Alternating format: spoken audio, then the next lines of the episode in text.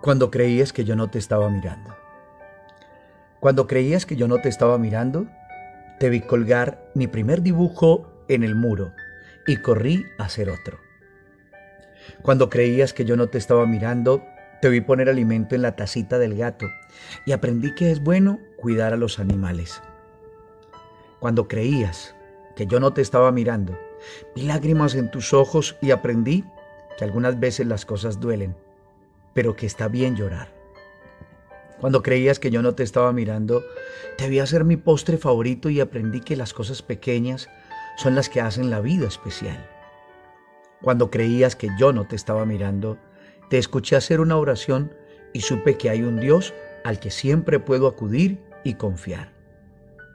Cuando creías que yo no te estaba mirando, sentí que me dabas el beso de las buenas noches y me sentí amado y protegido cuando creías que yo no te estaba mirando.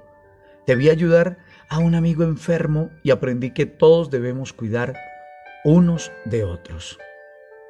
Cuando creías que no te estaba mirando, te vi dar tu tiempo y tu dinero para ayudar a personas que no tenían nada. Y aprendí que los que más tienen deben ayudar a los que no tienen. Cuando creías que no te estaba mirando, te vi proteger nuestra casa y aprendí que debemos cuidar a lo que no se nos ha confiado. Cuando creías que no te estaba mirando, aprendí de ti las lecciones de la vida que necesitaba como ser una persona buena y productiva. Gracias por todas las cosas que aprendí cuando creías que yo no te estaba mirando. ¿Cuántos hoy nos están mirando sin nosotros saberlo?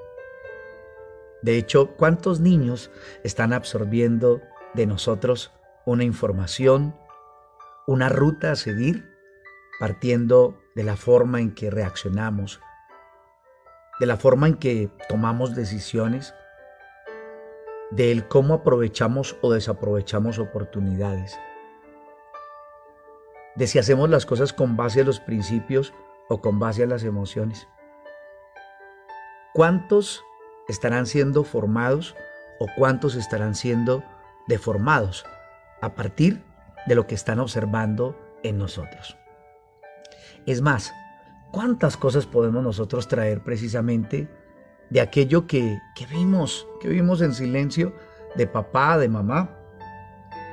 Incluso de manera inconsciente hemos podido adoptar actitudes y conductas que no nos han favorecido para nada en el transcurso de la vida, en nuestras relaciones interpersonales, y fue de aquello que estuvimos observando. Y lo copiamos como un patrón que se tenía que repetir. Ese patrón que no edifica, ese patrón que no beneficia, que perjudica.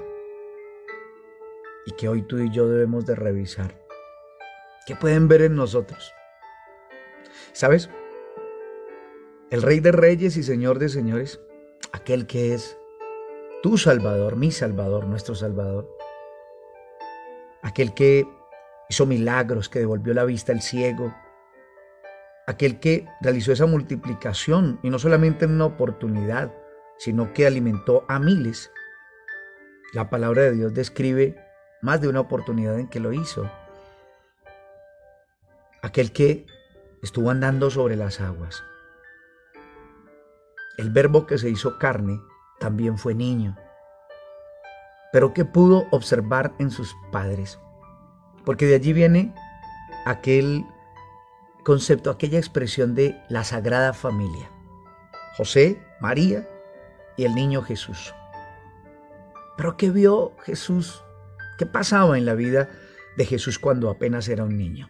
Yo quiero invitarte a que vayamos al manual de la vida y podamos detenernos en el capítulo 2 de Lucas para que comprendas de qué manera podemos impactar la vida de un niño. Dice la palabra de Dios en el versículo 39 de este capítulo, después de haber cumplido con todo lo prescrito en la ley del Señor, volvieron a Galilea, a su ciudad de Nazaret.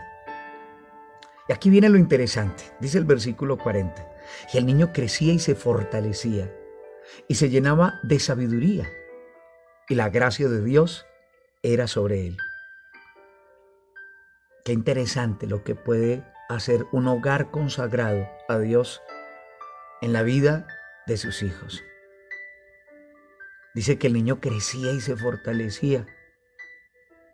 Sí, pero qué triste cuando en un hogar lo único que se le proporciona a un niño es aquello de carácter físico o incluso de carácter intelectual. Hay padres empeñados en solamente dejarles una herencia material a sus hijos. Algunos dicen, no me alcanza, no tengo con qué, así es que tiene que estudiar y le dejaré entonces como un hombre o una mujer bien preparado, bien preparada. Y con esto no me estoy refiriendo a que no nos esforcemos en dejar aquellas cosas tan bonitas, tan especiales, incluso necesarias para nuestros hijos. Pero lo que sí nos llama el manual de la vida, la palabra de Dios, es que nos demos cuenta que el niño Jesús no solamente crecía en estatura físicamente y fortalecido de manera intelectual, sino que se llenaba de sabiduría. Y como si fuera poco aclara la palabra de Dios, la gracia de Dios era sobre él. Yo no sé hasta qué punto lo espiritual es lo más importante en la educación que estás transmitiendo o que se le está transmitiendo a los niños de nuestras familias. Porque tal vez tú que estás escuchando este mensaje, eres papá, eres mamá o no, tal vez simplemente estés en un rol de tío respecto de un niño de la familia o de primo. Sabes, cada uno de nosotros tenemos una misión aquí en la tierra, una misión que viene del cielo. Tú también la tienes. La del Señor traer salvación a la humanidad, la nuestra, poder honrar esa salvación.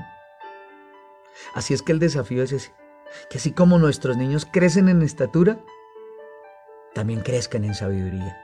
Yo quiero invitarte con esto a que me acompañes en una oración y le demos gracias a Dios. Amado Dios, de verdad te doy muchas gracias por lo que hoy nos muestra tu palabra y es lo que debe de ocurrir en nuestros hogares. Esto solamente pasará cuando te invitemos a ti, mi Señor Jesucristo, el príncipe de paz, a reinar y a morar en medio de nosotros. Señor, yo te invito. Yo no quiero aportarle a mis hijos solamente lo que es una responsabilidad ante el mundo entero y la sociedad. Aportarles estudio, comida, techo. No, mi Dios. Quiero que si por algo me van a recordar, es porque les enseñé a depender de ti. Mi Dios, te hago esa petición en esta oración de manera especial. Levanta una generación de hombres y mujeres que te tengan a ti como el centro de sus vidas y que de esa manera se pueda ver que crecen y se fortalecen, pero también aumentan en sabiduría y tu gracia está sobre ellos. Levanta familias restauradas, levanta familias empoderadas en tu amor, más que en mero conocimiento. Levanta familias que no teman decir, Dios es mi fortaleza.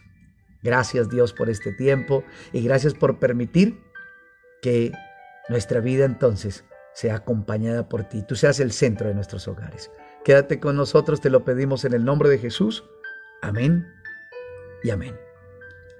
Amigos, amigas, estimados oyentes, este fue un mensaje más con mucho cariño para todos ustedes.